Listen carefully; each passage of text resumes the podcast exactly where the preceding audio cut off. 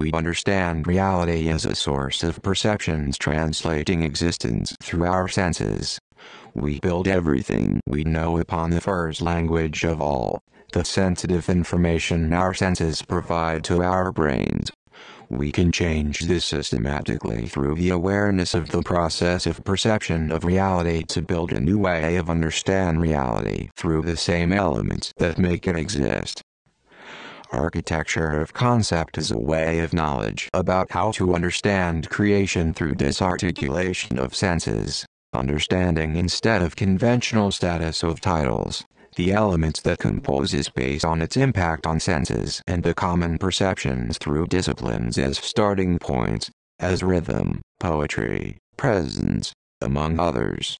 It is based on a main radial and multidimensional scheme called the spheres of cognition, which explores and systematizes the possibilities of creation through the disarticulative perception of ideas beyond senses.